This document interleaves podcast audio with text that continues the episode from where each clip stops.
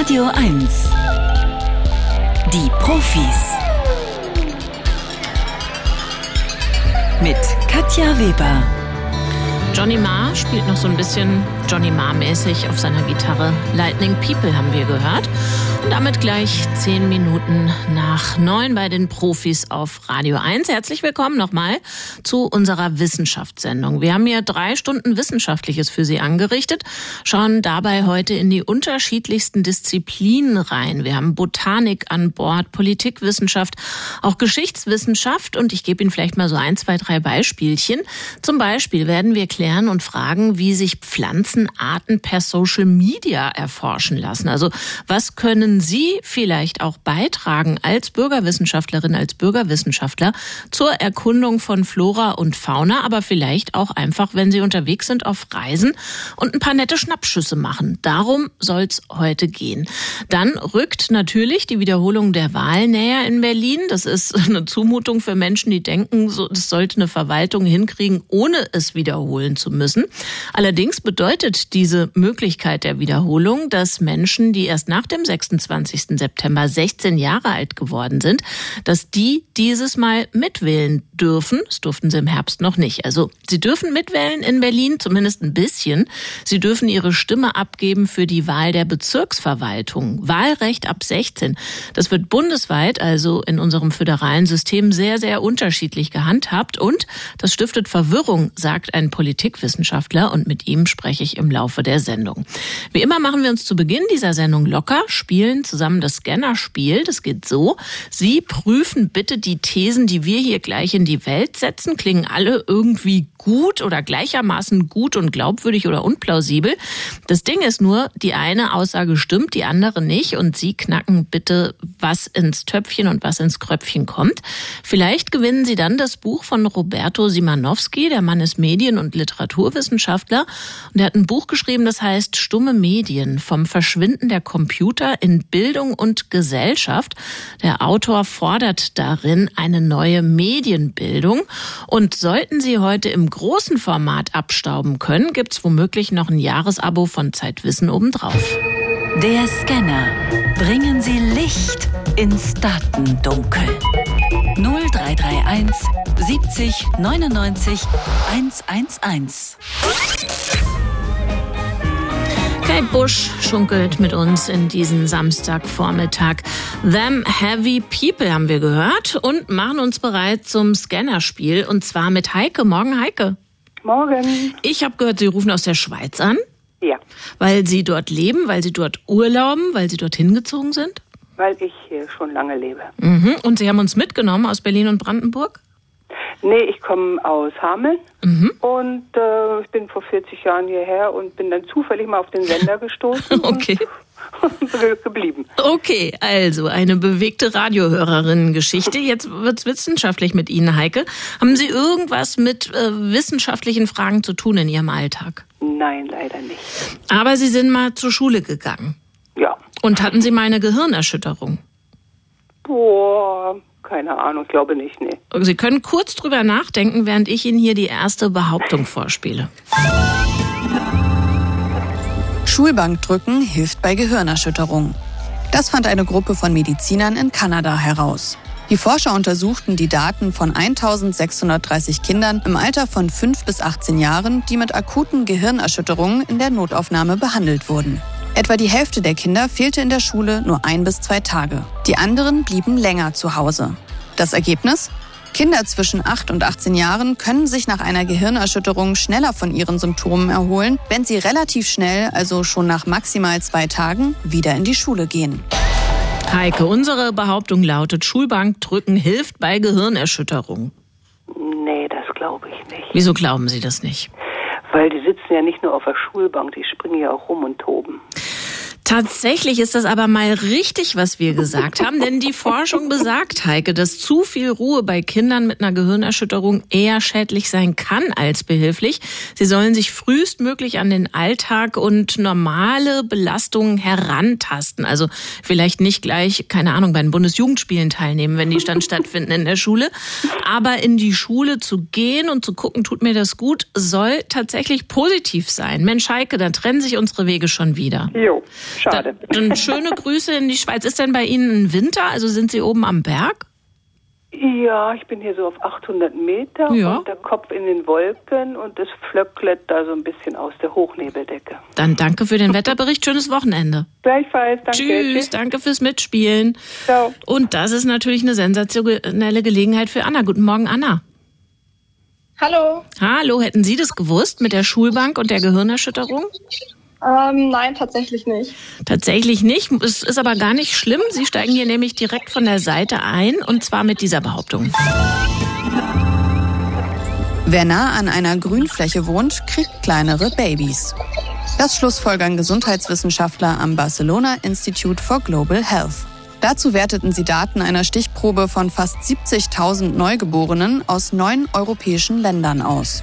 Für jedes Kind verknüpften sie die jeweiligen medizinischen Daten mit Informationen zur Nähe und Anbindung der jeweiligen Mutter zu Grün- und Wasserflächen. Sie entdeckten einen klaren Trend.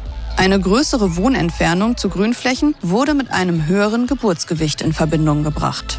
Wenn Frauen in einem Radius von 500 Metern zu ihrer Wohnumgebung eine Grünfläche hatten, bekamen sie öfter Kinder mit einem niedrigen Geburtsgewicht. Also, das ist eine gewagte Behauptung. Aber erst muss ich Sie was fragen, Anna. Läuft bei Ihnen noch das Radio? Nein. Okay, wir hören uns nämlich doppelt und dreifach, können wir dann gerade nicht ändern. Ähm, die Behauptung ist, wer nah an einer Grünfläche wohnt, kriegt kleinere Babys. Stimmt das? Ähm, ich weiß halt nicht, wie der, der Zusammenhang sein soll, aber ich sag einfach mal, das stimmt.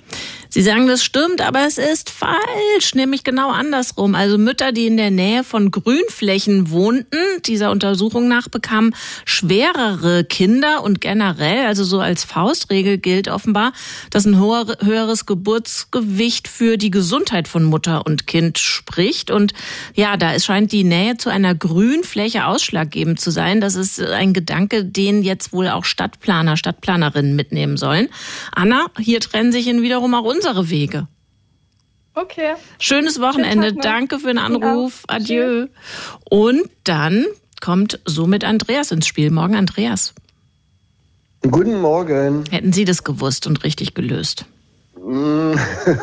Na, nee, glaube nicht. Das ist gar nicht schlimm, denn Sie wieseln sich jetzt einfach so ran an den Buchgewinn und zwar mit dieser Behauptung.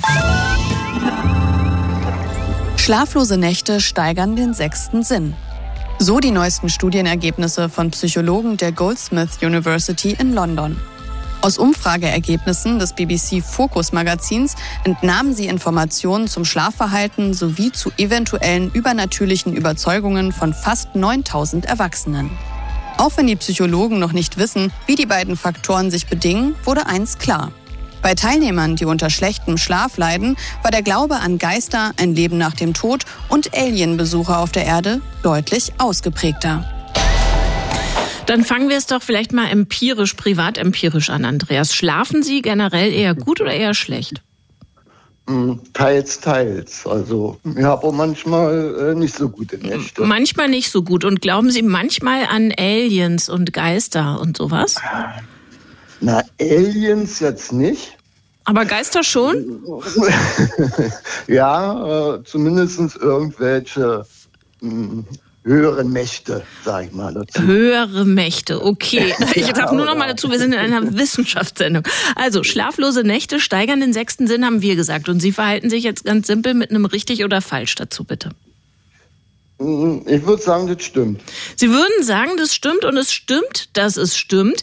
Die Teilnehmer und Teilnehmerinnen, die von Schlafstörungen berichtet haben, glauben danach wohl auch eher an sowas wie Dämonen, die Möglichkeit mit Toten zu kommunizieren oder um es in Ihren Worten zu sagen, Andreas, an höhere Mächte. Insofern ist dieser Befund korrekt. Und jetzt kommt hier eine Frage auf sich zu, aber ich hoffe, ich kenne schon die Antwort. Der letzte Scan. Echte Profis gewinnen ein Jahresabo von Zeit Wissen oder verlieren alles. Jetzt haben Sie hier ja quasi mit Zuwarten sozusagen das Buch von Roberto Simanowski schon abgestaubt. Also ich hoffe mal feste, Sie spielen jetzt auch um ein Abo von Zeit Wissen. Na, wenn Sie jetzt mich so. genau, das mache ich kann genau. Ich ja, kann ich ja nicht Nein sagen. Ne? Das denke ja, ich auch, ne, Andreas. Denke ich ganz genau so. Ja. Austernpilze töten Beute mit toxischen Lollipops. Das fanden Molekularbiologen der Academia Sinicia im taiwanesischen Taipei heraus. Um auf stickstoffarmen Untergründen zu überleben, töten und fressen Austernpilze winzige Fadenwürmer. Unklar war bislang, wie. Im ersten Schritt des Versuchs beschädigten die Forscher die kleinen rundlichen Fortsätze, die seitlich aus den Wurzeln, den sogenannten Pilzfäden der Austernpilze, hervorsprießen und beobachteten, dass sie so für Fadenwürmer harmlos wurden. Daraufhin untersuchten sie zerkleinerte Extrakte dieses Lollipop-förmigen Fortsatzes und entdeckten bei einer chemischen Analyse das Nervengas 3-Oktagon. Mit diesem lähmen die Pilze ihre Beute, um sie anschließend auszusaugen. Klingt ziemlich abgefeimt, was wir hier über die Austernpilze zu berichten oh. wissen. Sie müssen jetzt sagen, Andreas, ist es richtig oder falsch? Also töten die ihre Beute mit, ja, wir haben es toxische Lollipops genannt, also Nervengas. Also habe ich jetzt so keine Ahnung. Dann gibt es eine 50-50-Chance. Sie sagen, es stimmt? Ja. Und das ist korrekt. Das ja. ist korrekt. Gut, dass Sie ins Risiko gegangen sind, Andreas. Ja. Zeitwissen wie auch das ja. Buch sind Ihres. Dann schönen Schön. Dank fürs Mitspielen. Ja, ein toller geht, Tag. Ja, geht schon ganz gut los, würde ich meinen. Ja. Mhm. Tschüss.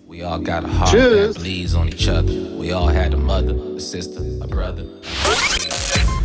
Vielleicht kennen Sie Sonnentau als Zierpflanze. Das ist eine fleischfressende Pflanze, die so süßlich riechende Klebetröpfchen bildet und so eine Art Tentakel hat an der Oberfläche. Sieht aus wie so ein rötlicher Flaum. Und mit diesen Klebetröpfchen, mit denen lockt sie Insekten an, um sie dann zu verschlingen. Eine Pflanze, die Menschen aus der botanischen Zunft und nicht nur die begeistert. Dieser Sonnentau, der hat weltweit etliche Arten. Viele davon kennen wir noch gar nicht. Inzwischen aber wenigstens wenigstens sechs davon mehr, nämlich zwei Arten hat der Botaniker Andreas Fleischmann mit seinen Kollegen entdeckt in Australien und vier weitere online, also auf Social Media, Media, Facebook und sowas. Andreas Fleischmann ist zuständig für die Sektion Gefäßpflanzen bei der Botanischen Staatssammlung in München. Schönen guten Morgen, Herr Fleischmann. Guten Morgen. Wieso hat es Ihnen der Sonnentau derart angetan? Ja, also für mich sind das einfach wunderschöne Pflanzen mit diesen, wie Sie es schon gesagt haben, mit diesen Tentakeln, mit diesem klebrigen Schleim, die Insekten anlocken. Und die Pflanze ist auch äußerst vielgestaltig. Also wir haben mehr als 260 verschiedene Arten kennen wir weltweit. Und äh, diese unterschiedlichen Formen und Farben, die die ausbilden, das fasziniert mich als Wissenschaftler. Genau, unterschiedliche Formen, unterschiedliche Arten. Also da gibt's eine große Bandbreite. Jetzt kann ich mir ja. in etwa vorstellen, wie Ihre analoge Suche aussieht nach Pflanzen, so äh, mit Tornister und Herbarium äh, wirklich auf dem Erdboden. Aber wie ja. suchen Sie denn auf Social Media nach bislang unentdeckten Arten? Wie geht das? Ja. Genau, das ist eine ganz neue Möglichkeit. Also es gibt generell, würde ich sagen, drei Orte, wo man neue Arten entdecken kann, Pflanzen- mhm. und Tierarten. Das eine ist ganz klassisch auf irgendwelchen Expeditionen in den Tropen Klar. oder irgendwelche entlegenen Berggipfel. Das andere sind in wissenschaftlichen Forschungssammlungen, also in irgendwelchen Museen, in Herbarien, wo noch unentdeckte Schätze liegen. Und das andere ist tatsächlich äh, mittlerweile durch Citizen Scientists und auf Social Media, weil es recht viele Leute gibt, die in die Natur gehen, was fotografieren und das dann bei Facebook, Instagram oder vor allem eben auf so Citizen Science Plattformen wie iNaturalist posten. Mhm. Das sind dann also Leute, die gezielt losgehen. Das ist nicht so ich mit meinem Schätzchen irgendwie äh, vorm Berggipfel Schnappschuss und da ist zufällig im Hintergrund blinzelt der Sonnentau äh, in die Linse, sondern die, das sind Leute, die gezielt Pflanzen fotografieren. Beides. Es gibt tatsächlich beides. Äh, es gibt diese Glückstreffer. Also wir haben auch schon eine neue Pflanzenart entdeckt. Äh, da, da war die Pflanze eher auf dem Hintergrund, da war was anderes fotografiert. Es gibt Leute, wo wirklich auf dem Selfie im Hintergrund was Interessantes zu sehen ist. Aus der Tierwelt zum Beispiel ist es eine neue große Varanart auf einer Insel entdeckt worden, die ist auf einem YouTube-Video läuft, der da im Hintergrund durchs Bild und da hat dann ein Wissenschaftler sofort erkannt, ein Spezialist für Warane, das ist eine neue Art. Okay. Äh, jetzt haben Sie aber ja angesprochen, dass es da eine ganz große Bandbreite gibt, ja. ne? Alle möglichen Formen, alle möglichen Farben. Ja. Brauchen Sie dann nicht sowas wie eine Software, die zumindest mal so ein paar Kategorien abklopft und alles zur Seite legt, was gar nicht nach Sonnentau aussieht? Gibt es tatsächlich. Also zum einen sind in diesen, gerade in diesen Spezialisten-Communities, auf diesen Apps und diesen Foren sind natürlich, also sowas wie iNaturalist, da sind die Spezialisten unterwegs, da hat man also schon viel Schwarmintelligenz, wenn man so sagt, die das identifizieren. Aber selbst da ist eine Bilderkennungssoftware dabei, das ist ganz klar. Das heißt, wenn da jemand ein Bild hochlädt, dann, wenn da sowas mit klebrigen Tropfen drauf ist, da erkennt der eingebaute Algorithmus schon mal, das ist ein Sonnentau. Dann wird das schon mal mit dem Sonnentau getaggt und dann äh, kann man das schon mal finden.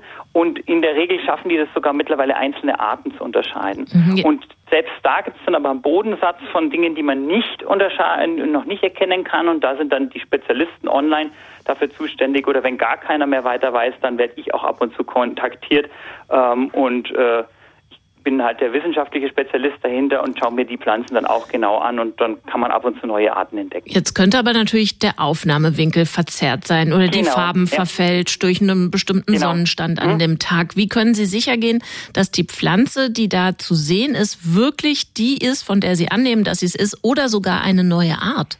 Also das ist interessant. Auch da ist mittlerweile die Bilderkennungssoftware so gut, das ist wie eine Gesichtserkennung bei Google oder bei Facebook, wenn da irgendwelche Promis äh, verlinkt werden, wenn die getaggt werden. Das geht auch sehr, sehr gut, selbst wenn die nur halb zu sehen sind oder eine Sonnenbrille aufhaben. Da reichen wenige Merkmale. Und so funktioniert das bei Pflanzen oder Tieren, bei Bilderkennung auch. Es ist natürlich immer, je besser, der, je größer der Trainingsdatensatz ist, das heißt, je mehr Bilder es von einer Pflanzen- oder Tierart gibt, desto besser funktioniert diese Gesichtserkennungssoftware. Ganz wie bei den Promis. Von einem Promi, wo es sehr viele Fotos gibt, den kann man leicht erkennen, weil da das Gesicht in jedem Winkel schon mal irgendwo zu sehen war. Von Leuten, von denen es online wenig Fotos Fotos gibt, wie von mir zum Beispiel, da ist es vielleicht noch etwas schwieriger, das zu erkennen. Wissen Sie dann auch, wo diese Pflanze steht? Und Zusatzfrage, wüsste ich das dann nicht auch und könnte, wenn ja. ich eine Sonnentau-Horterin bin, da hinfahren und die ausbuddeln? Genau, das ist einer der großen Nachteile. Zum einen natürlich bei diesen Online-Entdeckungen haben wir uns an diese Bürgerwissenschaftler oder Citizen Scientists, die Entdecker, gewandt und haben die natürlich auch gefragt. Das ist also Win-Win. Da, da, freuen die sich, wenn, wenn, wir, wenn sie was Besonderes entdeckt haben. Wir haben natürlich die Pflanzen dort auch in der Natur uns noch angeschaut, um die wissenschaftlich beschreiben zu können. Also es reicht nicht ein Online-Foto, sondern man muss dann, wir waren dann tatsächlich in Australien auch dort und haben uns die Pflanzen dann angeguckt. Mhm. Das andere ist allerdings tatsächlich, dass diese, dadurch, dass diese Daten in diesen Bilddatenbanken und in diesen Social Media und Citizen Science äh, Foren ähm, verfügbar sind. Es gibt Leute, die sammeln Sonnentau, die sammeln fleischfressende Pflanzen, die sammeln Orchideen, Kakteen. Und bei diesen Pflanzen ist es tatsächlich eine Schattenseite der Medaille, dass diese Daten online sind, dass die Pflanzen auch ausgegraben werden. Mhm. Und die kann man da nicht sozusagen tilten, die Daten? Doch, das wird gemacht. Das wird zum Beispiel bei iNaturalist gemacht für irgendwelche seltenen Schlauchpflanzen oder Kannenpflanzen. Also das sind auch fleischfressende Pflanzen, wo ein großer Sammeldruck dahinter ist, wo viele Leute die gerne ausgraben. Da werden die GPS-Informationen immer vergröbert. Aber selbst da gibt's noch für die gewieften Leute Möglichkeiten und es sind leider so Fälle bekannt, wo wirklich bloß eine halbe Stunde oder Stunde nachdem ein Bild online gepostet wurde in den USA sind diese Pflanzen ausgegraben worden hat so seine Vor- und Nachteile. Die genau. Vorteile liebt Andreas Fleischmann und der liebt auch den Sonnentau, den klebrigen. Und wie er neue Arten auch online aufspürt, hat er uns hier erzählt. Und falls Sie den Datenberg für Forschende wie ihn vergrößern möchten oder eben einfach gerne beispielsweise wandern gehen, Pflanzen mögen und Bilder machen, dann schauen Sie sich gerne mal um auf den genannten Seiten. Ein Naturalist war, wäre die eine und im deutschsprachigen Raum naturgucker.de zu nennen. Besten Dank für das Gespräch, Herr Fleischmann. Hier hast ein Foto von mir, mach daraus mal einen Da Vinci. Algorithmen namens Stable Diffusion oder Mid Journey machen sowas und Kreative klagen jetzt gegen die Unternehmen, die dahinter stecken, die diese Dienste anbieten, denn diese Kreativen sehen ihren Stil und somit auch ihre Existenz gefährdet durch Algorithmen, die anhand frei verfügbarer Aufnahmen von Kunstwerken trainiert worden sind. Über die Aussichten dieser Klagen in Großbritannien und den USA und über die deutsche Rechtslage Sprechen möchte ich mit Till Kreuzer, der ist Rechtswissenschaftler und arbeitet für iRights Info. Das ist ein Infoportal, das genau zu solchen Datenschutzfragen arbeitet. Schönen guten Morgen, Herr Kreuzer. Guten Morgen, Frau Weber. Ich habe mich mal mit einem Künstler unterhalten, der schätzt solche Algorithmen, weil die, sagt er, seine eigene Arbeit ja anstoßen, anschubsen, wenn er das Gefühl hat, ich hänge jetzt. Also wenn er so einen Anstoß von außen braucht, dann speist er das, was er gemacht hat, ein. Äh, der Algorithmus macht Vorschläge, er arbeitet damit weiter und sagt, ist doch super, ist so eine Art menschlich-technische Zusammenarbeit. Sehen Sie das auch so? Das ist auf jeden Fall eine Möglichkeit, diese Technologien zu nutzen, also sich inspirieren zu lassen, auf der einen Seite als Künstler. Ähm, Im Moment gesellschaftlich diskutiert wird, glaube ich, eher diese andere Seite, dass Menschen, die halt eigentlich gar keine künstlerischen Fähigkeiten haben, also im Prinzip jeder, äh, mit diesen Maschinen äh, Bilder kreieren können, ohne dann ohne, ohne große Vorkenntnisse oder technische Skills oder handwerklich begabt zu sein. Mhm. Jeder ist ein Künstler, haben wir gelernt. Was ist das Problem, das die klagenden Kreativen mit diesen Anwendungen haben? Also die beschweren sich in den Klagen äh, konkret darüber, dass ihre Bilder genutzt wurden, um diese KIs zu trainieren. Ähm, und das Problem, das die darin sehen, nehme ich mal an, also insbesondere die Künstlerinnen aus den USA, die diese eine Klage angestoßen haben, ist, dass sie halt früher oder später einfach durch diese, diese Maschinen ähm, produzierten Werke ersetzt werden und dass ihr Stil bei diesen, ähm, mit diesen Maschinen imitiert werden kann. Mhm. Wobei, das ist eine Vermutung von mir, vielleicht können Sie die bestätigen oder ähm, sagen, stimmt nicht, wobei ich vermute, die Algorithmen werden eher mit Van Gogh, Picasso und Co. trainiert und nicht mit den Arbeiten von Kreativen, die weit entfernt sind von diesem Weltruhm oder irre ich da? Ähm, diese Maschinen werden mit Milliarden von Bildern, die im Netz verfügbar sind, trainiert. Das heißt, im Prinzip kommt da fast jeder vor. Also ähm, Künstler, die bekannt sind, Künstler, die un unbekannt sind oder einfach Nutzerinnen, die halt ihre Bilder ins Netz einstellen ähm, das hat eine riesige Bandbreite und deshalb kommen eben auch solche Künstlerinnen wie die aus den USA, die sich hier beschwert haben, davor, auch wenn die nicht übermäßig bekannt sind. Mhm. Das heißt, ähm, ich meine, wenn ich jetzt auch nur so zu meinem Privatvergnügen vielleicht ein bisschen pinsle und stelle das auf Insta oder auf meine persönliche Website, es gibt ja auch Online-Galerien und so weiter, dann greifen die Algorithmen auf all das zu. Jetzt müsste ich aber wahrscheinlich als klagende Person klar machen, mir gehen Einnahmen verloren, wenn Maschinen Maschinen oder Algorithmen mit dieser meiner Arbeit trainiert werden und dann womöglich in meinem Stil arbeiten. Kann ich das nachweisen als Klägerin? Das ist schwierig. Ähm, also die, die Rechtslage ähm, für die Künstlerin ist da eher problematisch. Das Urheberrecht sagt, ähm, dass das eigentlich eine Rechtsverletzung erst dann vorliegt, wenn die ähm, Sachen kopiert werden, also wenn es geschützte Werke sind, hier Bilder, die kopiert werden, ähm, ohne dafür eine Rechtsgrundlage zu haben, also zum Beispiel dafür eine Erlaubnis zu haben oder eine gesetzliche Rechtsgrundlage. Und das ist hier nicht, nicht wirklich gegeben. Also sehe ich jedenfalls nicht. Das heißt, Sie schätzen die Aussichten dieser Klage nicht besonders positiv ein? Genau. Es gibt ähm, sowohl in Europa als auch in den USA Regelungen, die dieses Webcrawlen, also das Netz durchsuchen nach Inhalten, ähm, erlauben. Ähm, und diese Regelungen, die werden hier im Zweifel einschlägig sein. Wobei man natürlich nie weiß, wie solche Prozesse beispielsweise in den USA ausgehen. Jetzt ist aber das Ansinnen, dass ich als Künstlerin gar nicht möchte, dass der Algorithmus anhand meiner Werke trainiert wird, damit potenziell meinen Stil in seine Produkte einfließen lassen kann. Dieses Ansinnen ist ja durchaus gerechtfertigt oder nachzuvollziehen. Kann ich das irgendwie anders verhindern? Also, dass äh, sozusagen meine Arbeiten auf der Allmende rumstehen und wer möchte, trainiert sich daran?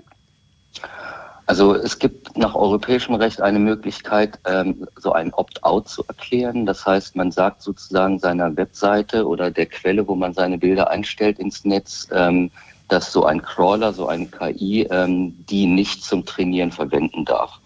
Ob und wie gut das funktioniert, ist noch fraglich. Das ist relativ neu. Da gibt es auch nicht so viele Erkenntnisse bislang darüber, aber das wäre eine Möglichkeit, sich da sozusagen rauszuziehen. Und die KI-Anbieter haben jetzt auch schon bekannt gegeben, dass sie diese Wünsche oder solche Wünsche von Künstlerinnen beispielsweise respektieren werden, die sagen, bitte nicht bei uns trainieren. Mhm, natürlich habe ich dann aber trotzdem, wie Sie geschildert haben, Schwierigkeiten nachzuvollziehen, ob das auch geschieht. Was würden Sie mir denn dann jetzt raten, wenn ich als bildende Künstlerin arbeite, meine Dinge nur einem ausgelesenen, ausgewählten Publikum in Galerien zu zeigen und nicht online zu bringen? Ja, ich fürchte, das wird tatsächlich die einzige Möglichkeit sein, um sich nachhaltig vor solchen Entwicklungen zu schützen, denn das ist ja jetzt erst der Anfang. Ähm, und diese Techniken, die sind gekommen, um zu bleiben. Ähm, mit Sicherheit werden die weder mit Klagen noch mit ähm, gesellschaftlichen Auseinandersetzungen wieder verschwinden oder zum Verschwinden gebracht werden können. Insofern ähm, rein offline äh, seine Kunst zu präsentieren, ist natürlich eine Möglichkeit, nicht äh, von KIs gefunden zu werden. Aber die Frage ist ja, warum will man das eigentlich nicht? Das sagt der Rechtswissenschaftler Till Kreuzer, der arbeitet für iRights Info und gesprochen habe ich mit ihm über Algorithmen, die in Konkurrenz treten zu Kreativen in der bildenden Kunst und die entsprechenden Klagen. Besten Dank, Herr Kreuzer. Darf ich oder darf ich nicht? Eine Studie der Otto Brenner Stiftung, eine gewerkschaftsnahe Stiftung, die besagt, dass 16-, 17-Jährigen oft nicht ganz klar sei, ob sie nun wahlberechtigt sind und falls ja, für welches Parlament eigentlich. Kein Wunder, denn wenn Sie sich das mal im Einzelnen anschauen, das ist bundesweit ziemlich unübersichtlich geregelt. Paar Beispiele. Seit 1996 dürfen Menschen ab 16 in Niedersachsen auf kommunaler Ebene wählen. Niedersachsen war damals Vorreiter. In Bayern dagegen dürfen das 16-, 17-Jährige heute noch nicht. In Brandenburg dürfen junge Menschen inzwischen ihr Landesparlament mitbestimmen, in Berlin dagegen nicht. In Berlin dürfen 16- und 17-Jährige ihre Bezirksverordnetenversammlung wählen. Bei der Europawahl dürfen sie auch ran an die Urne, ansonsten aber nischt. Arndt Leininger, Politikwissenschaftler an der Technischen Universität Chemnitz, hat sich das gemeinsam mit Kollegen näher angesehen, wie gesagt, für die Otto Brenner Stiftung. Guten Morgen, Herr Leininger. Guten Morgen, Frau Weber. Sie haben über 5000 junge Menschen befragt in Berlin vor der Wahl im September und rund 2000 junge Menschen in Brandenburg und Sachsen. Die waren teils jünger als 18, teils auch älter, also so in ihren 20ern. Was wissen die über ihre Wahlrechte? Ähm, Im Gro sind die gut informiert. Ähm, aber es gibt doch einen Teil der jungen Menschen, äh, die haben eine Unsicherheit darüber. Jetzt gerade in Berlin, in Brandenburg und Sachsen war es unproblematisch. Da gab es nur die Bundestagswahl jetzt im September 2021. In Berlin hatten wir ja ganz viele Wahlen. Das mhm. hat ja auch andernorts noch zu Verwirrung geführt. Und da gibt es einen Teil der 16-, 17-Jährigen, ähm, die sagen uns nach der Wahl fälschlich, ähm, sie wären auch bei der Bundestagswahl wahlberechtigt gewesen. Also sie können dann im Nachgang der Wahl gar nicht mehr so richtig differenzieren ähm, was sie da eigentlich gewählt haben. Dramatischer ist aber, wir haben einen Teil der 16- und 17-Jährigen, das sind so um die 10 Prozent, die haben uns nach der Wahl gesagt, sie wären gar nicht wahlberechtigt gewesen, was aber nicht ganz richtig ist, denn wie Sie ja eben in der Anmoderation gesagt haben, bei der BVV-Wahl hätten sie mitwählen dürfen. Und das ist das Problematischere hier, weil das natürlich dann Menschen sind, die vielleicht gar nicht zur Wahl gegangen sind, weil sie dachten, sie dürften nicht. Eben weil sie verwirrt waren. Für wann, was gilt denn jetzt meine Wahlberechtigung? Also die wissen gar nicht, welches Wahlrecht steht mir zu. Müsste das nicht in der Schule ziemlich ausführlich besprochen worden sein? Wieso wissen die das nicht? Das frage ich mich auch immer bei den Erwachsenen, warum da so viele die Erst- und Zweitstimme nicht ähm, auseinanderhalten können, obwohl solche Sachen ja auch immer im Fernsehen thematisiert werden. Im Gro interessieren sich die jungen Menschen für Politik. Es gibt natürlich ein paar ähm, da ist das weniger der Fall. Und das Ganze hat, das ist auch nochmal problematisch, ein bisschen eine Schlagseite hin, was die äh, soziale Gleichheit angeht. Das sind gerade die jungen Menschen, die ihre Familie eher unteren gesellschaftlichen Schichten zuordnen, die da Probleme haben, wichtig zu sehen, ob sie wahlberechtigt sind oder nicht. Jetzt, Herr Leininger, muss ich kurz mit Ihnen auf die Technikebene wechseln. Ähm, können Sie noch mal an Ihrem Telefon ein bisschen rumfummeln, damit wir Sie besser hören? Es klingt ein bisschen mumpfelig. Im Vorgespräch haben wir da noch ein paar technische Experimente angestellt. Vielleicht gehen wir wieder zurück auf Anfang und gucken, wie das klingt. Und ich gebe Ihnen ein bisschen Zeit dafür und frage in der Zwischenzeit eine Frage. In Bayern, in Hessen, im Saarland ist ja alles noch so, wie es bis 1970 war. Gewählt wird, egal welches Parlament, erst ab 18. Sagen Ihre Befunde auch was dazu, ob Menschen unter 18 vielleicht doch nicht mündig genug sind, nicht alt genug, um zu wählen? Ja, das ist so die Frage der, der politischen Reife, wird das manchmal in den äh, politischen Debatten genannt. Mhm. Also ein bisschen so die Vorstellung, die jungen Menschen reifen so ein bisschen so wie ein Käse. Äh, die Reife wird immer besser und irgendwann ist man reif. Je älter, je besser. Genau. Und wir blicken da als Politikwissenschaftler auf das politische Interesse der jungen Menschen. Wir stellen politische Faktenfragen, um ähm, das politische Wissen abzuprüfen, fragen auch, inwiefern man sich selber zutraut, an politischen Debatten teilzunehmen. Und da sehen wir in der Tat keine großen Unterschiede jetzt bei denen, den jungen Erwachsenen, die mit 18 erstmals wahlberechtigt sind. Es jetzt bei der Bundestagswahl oder bei den 16-, 17-Jährigen, dass wir der Bundestagswahl noch nicht sind. Aber auch bei den 15-Jährigen sehen wir schon ein ähnliches Level an Interesse und Wissen. Mhm wie bei denen, die schon dürfen. Ich habe es ja gesagt, ähm, ich kann jetzt bei der Wiederholung, bei der ähm, Wahl am 12. Februar, kann ich auch mit 16 oder 17 abstimmen für mein Bezirksparlament. Wie ist das in Berlin mit dem passiven Wahlrecht? Kann ich mich auch mit 16, 17 zur Wahl stellen für die BVV? Nein, das können Sie nicht. Das passive Wahlrecht, also sich selber wählen zu lassen, ist immer noch an die Volljährigkeit geknüpft. Das ist auch in allen anderen Bundesländern so ähm, wo das Wahlalter 18 gilt. Einzige Ausnahme ist Baden-Württemberg. Mhm. Ist das folgerichtig, also dass ich das Aktive habe, das Passive nicht? Ja, durchaus. Ich meine, wenn Sie als Abgeordneter sich wählen lassen und vielleicht auch gewählt werden, dann äh, haben Sie da natürlich eine ganz andere Verantwortung, müssen auch Mitarbeiterinnen und Mitarbeiter einstellen, Verträge unterzeichnen. Und ähm, das ist natürlich nochmal ein ganz anderer Schnack, äh, umgangssprachlich ausgedrückt, als ähm, das am Sonntag mal das Kreuz auf dem Stimmzettel zu machen. Von daher ist das wie bei vielen anderen Altersgrenzen, dass das da manchmal ein bisschen auseinandergeht, mhm. weil es eben um unterschiedliche Dinge geht. Einer Ihrer Befunde besagt, wenn 16- und 17-Jährige nur ihre kommunalen oder ihre Landesparlamente wählen dürfen, dann würde das das Wählen gleichsam entwerten, also eigentlich eher zum Nichtwählen animieren. Ist das aber nicht voll die falsche Denke, weil die Politik vor meiner Haustür ist doch im Zweifel die, die mich ganz direkt betrifft. Wieso werden die Parlamente unterhalb der Bundesebene so gering geschätzt? Da sind die jungen Menschen nicht anders als auch Erwachsene, ähm, dass da eine ganz klare Vorstellung äh, da ist von der Bedeutung der unterschiedlichen politischen Ebenen. Und da steht ganz klar die Bundesebene und dann die Bundestagswahl vor der Landesebene, die dann noch vor der ähm, kommunalen Ebene kommt. Ähm, das ist einfach das, was auch bei Ihnen im, in Ihrem Radiosender in der Politikberichterstattung immer prominenter ist als die BVV-Politik. Da wissen die Menschen mehr drüber, da kennen sie die Personalien. Und deswegen ist das auch das, was die Menschen äh, am meisten bewegt, eben die Bundespolitik. Ich gucke nochmal in den Koalitionsvertrag der Ampel, da steht drin, wir werden das aktive Wahlalter für die Wahlen zum Europäischen Parlament auf 16 Jahre senken. Wir wollen das Grundgesetz ändern, um das aktive Wahlalter für die Wahl zum Deutschen Bundestag auf 16 Jahre zu senken. Das ist der Vorsatz. Was denken Sie, wird das was? Wird ein schwieriges Unterfangen. Da müssen Sie die ähm, CDU von überzeugen, um im Bundestag die nötige Zweidrittelmehrheit zu bekommen. Ähm, das wird schwierig, jetzt nicht komplett unmöglich. Die CDU hat ja schon in Baden-Württemberg auf Landesebene eine Absenkung auf 16 für die Landtagswahl zugestimmt. Grüne und CDU haben es in NRW im Koalitionsvertrag stehen. Also schauen wir mal. Schauen wir mal, sagt Arndt Leininger. Er ist Politikwissenschaftler an der Technischen Universität Chemnitz. Gesprochen habe ich mit ihm über die Studie, an der er mitgearbeitet hat. Sie heißt Mehr Wählen wagen, Ungleichheiten beim Wählen ab 16 und ihre Folgen. Und äh, die Hauptfolge lässt sich wohl so zusammenfassen, die Ungleichheiten stiften Verwirrung. Besten Dank für das Gespräch, Herr Leininger. Gerne. Ameisen können Sie überall antreffen, auf allen Kontinenten, was nicht unbedingt bedeutet, dass die jede Temperatur gut abkönnen. Ameisen haben sowas wie Wohlfühltemperaturen.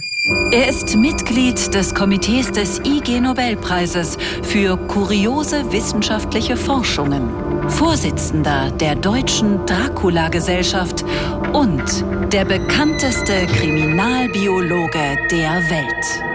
Dr. Marc Benecke, live auf Radio 1, die Profis. Da ist er. Guten Morgen, Marc.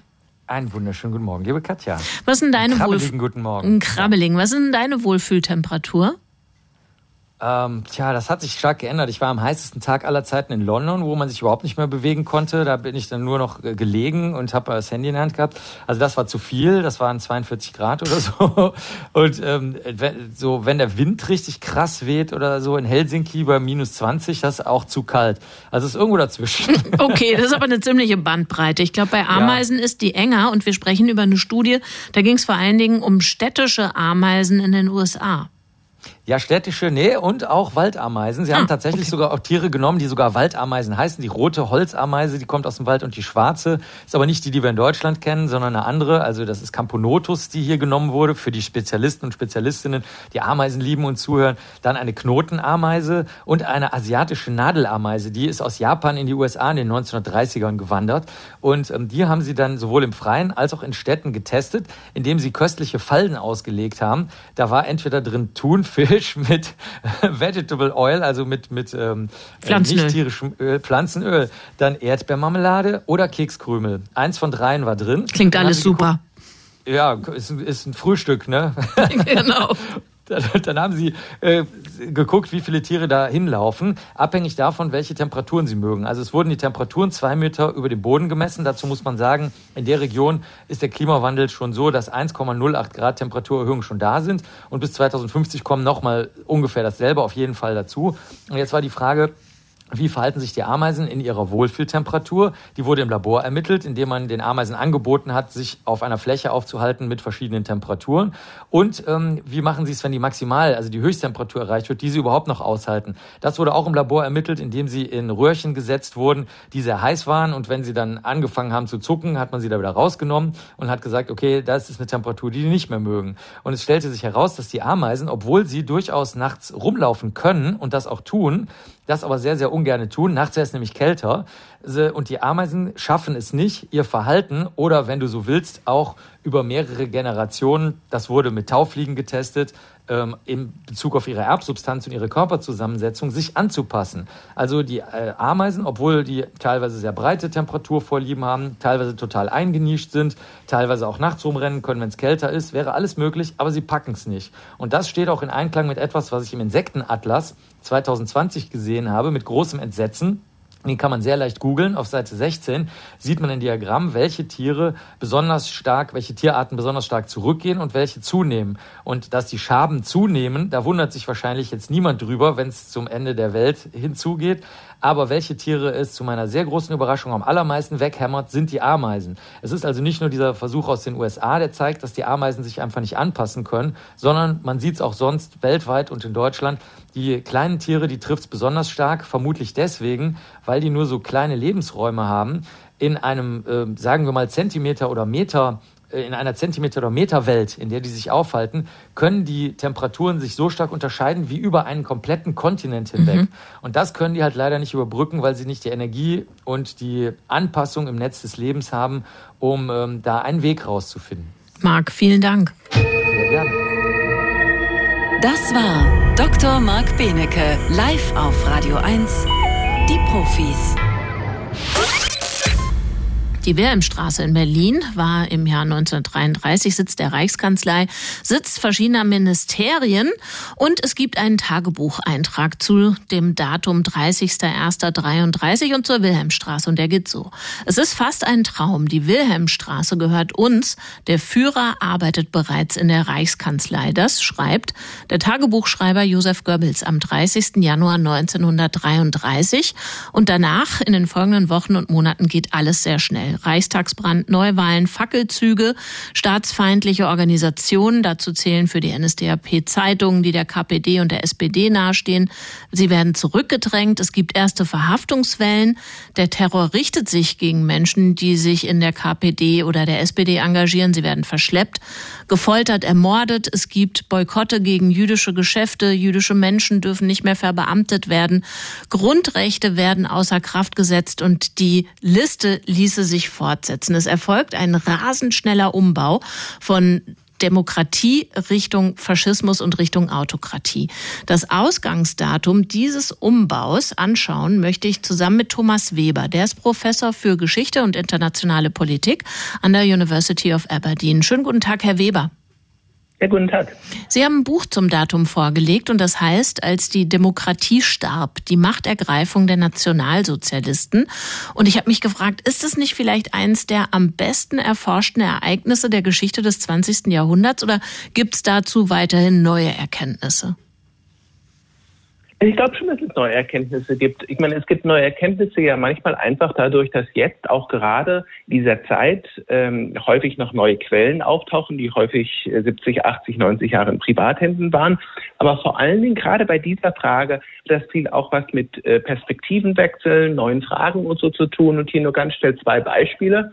Also zum Beispiel die Frage, inwiefern sich Nationalsozialisten selbst und ihre Anhänger selbst manchmal als die besseren Demokraten sahen. Ähm, dazu muss man halt einfach erstmal die Frage stellen und dann kann man äh, zum Beispiel Hitlers Reden durchgehen, man kann andere Dokumente durchgehen, um zu schauen, was das Selbstbild äh, war. Das heißt natürlich jetzt überhaupt nicht irgendwie zu sagen, dass die objektiv Demokraten waren. Das wäre natürlich Blödsinn. Mhm. Aber wenn man verstehen will, wie, wie kann es eigentlich sein, dass ganz normale Leute einen, Ta einen Tag liberale Demokratie unterstützen und am nächsten Tag denken, naja, vielleicht ist das doch nicht so toll, aber ich will auch Demokratie nicht abschaffen, ich will einfach eine bessere Demokratie. Dann ist diese Wahrnehmung ganz wichtig. Oder zweites Beispiel, ähm, auch wenn man zum Beispiel mal den Blick wirft auf Fälle, in denen die Demokratie 1933 überlebt hat, wie zum Beispiel in unserem Buch in der Niederlande, merkt man auf einmal, dass viele deutsche Erklärungen so nicht funktionieren. Es wird immer gesagt, die Fragmentierung des deutschen Parlaments war ein wesentlicher Bestandteil des Zusammenbruchs von Weimar. Aber in den Niederlanden gab es das gleiche Wahlrecht, es war die gleiche Anzahl von Parteien in beiden Parlamenten und dennoch konnten dort weiterhin äh, gut Mehrheiten gebildet werden und die Demokratie überlebte. Okay, schon mal zwei Beispiele für neue Betrachtungsweisen oder Perspektiven. Jetzt haben Sie, ich habe es ja vorhin gesagt, die Machtergreifung im Titel. Ich habe in der Schule gelernt, Machtübergabe oder Übernahme wäre besser und angemessener. Wieso bleiben Sie bei der Ergreifung? Ähm, also ich glaube, wir, äh, gebrauchen alle Begriffe in dem Buch und ich glaube, es ist auch wichtig, alle in dem Buch äh, zu, zu benutzen. Denn die, also wenn man nur Machtergreifung benutzt, unterschätzt man irgendwie, wie sehr die Rolle ist von traditionellen Eliten, die die Macht übertragen haben, die die Steigbügelhalter ähm, der, der, der Nationalsozialisten waren. Wir vergessen aber auch, wie aktiv die Nationalsozialisten waren. Es gab manchmal in den letzten Jahren so ein bisschen eine Tendenz dazu, die irgendwie als die letzten Trottel darzustellen und nicht mehr ernst zu nehmen als politische Akteure. Und wie einer der Beitragenden in meinem Band zeigt, hatten die Nationalsozialisten durchaus reagierend gehandelt zwischen, sagen wir mal, 30 und 35, aber in Erwartungshaltung, dass sie, wenn, wenn sie sich in einer bestimmten Weise reagierend äh, gegenüber konservativen Verhalten, würden die Konservativen sie an die Macht bringen. Also das war jetzt nicht nur so, dass sie zufällig dann an die Macht kamen, sondern dass sie ganz bewusst die Konservativen ausgespielt haben, ohne dass es die Konservativen teilweise gemerkt haben. Also von daher war es sowohl eine Machtergreifung als auch eine Machtübertragung. Und vor allem, wie wir in dem Buch auch zeigen, es war am 30. Januar schon in erster Linie eine Machtübertragung. Aber es war dann zwischen 33 und dem Tod Hindenburgs 34 gab es eine Zeit von mehreren Monaten oder sogar eineinhalb Jahren, in dem die Macht auch aus der Sicht der Nationalsozialisten noch auf der Kippe stand. Und dort war es wirklich ein ganz geschicktes äh, schreckliches Handeln der Nationalsozialisten, eine, die, die eher eine Machtergreifung als eine Machtübertragung gewesen ist. Sie beschreiben den Kollaps der Weimarer Republik als spek spektakulärsten Fall des Zusammenbruchs einer Demokratie. Lässt sich aus diesem spektakulären Beispiel was lernen und ableiten für Entwicklungen, die wir heute sehen? Oder sagen Sie eher warnend, äh, nee, das ist nicht übertragbar und danach Parallelen zu suchen ist Quatsch? Nee, ich würde sagen, auf jeden Fall kann man da nach Parallelen suchen. Das Problem ist, glaube ich, einfach, dass wir häufig zu äh, eng nach Parallelen suchen. Wir fragen uns dann, ist, äh, ist, ist, ist, ähm, äh, ist, ist äh, Trump Hitler, ist Putin Hitler und so. Wenn man das so eng macht, dann funktioniert das nicht. Auch wenn man sich zu eng heraussucht, was ist jetzt genau in Deutschland gewesen? Was sind die 17 Charakteristika der Machtübertragung und Machtergreifung gewesen? Ähm, und dann nach diesen 17 Charakteristika aus, aus, Ausblick hält, dann wird man, da, wird man scheitern.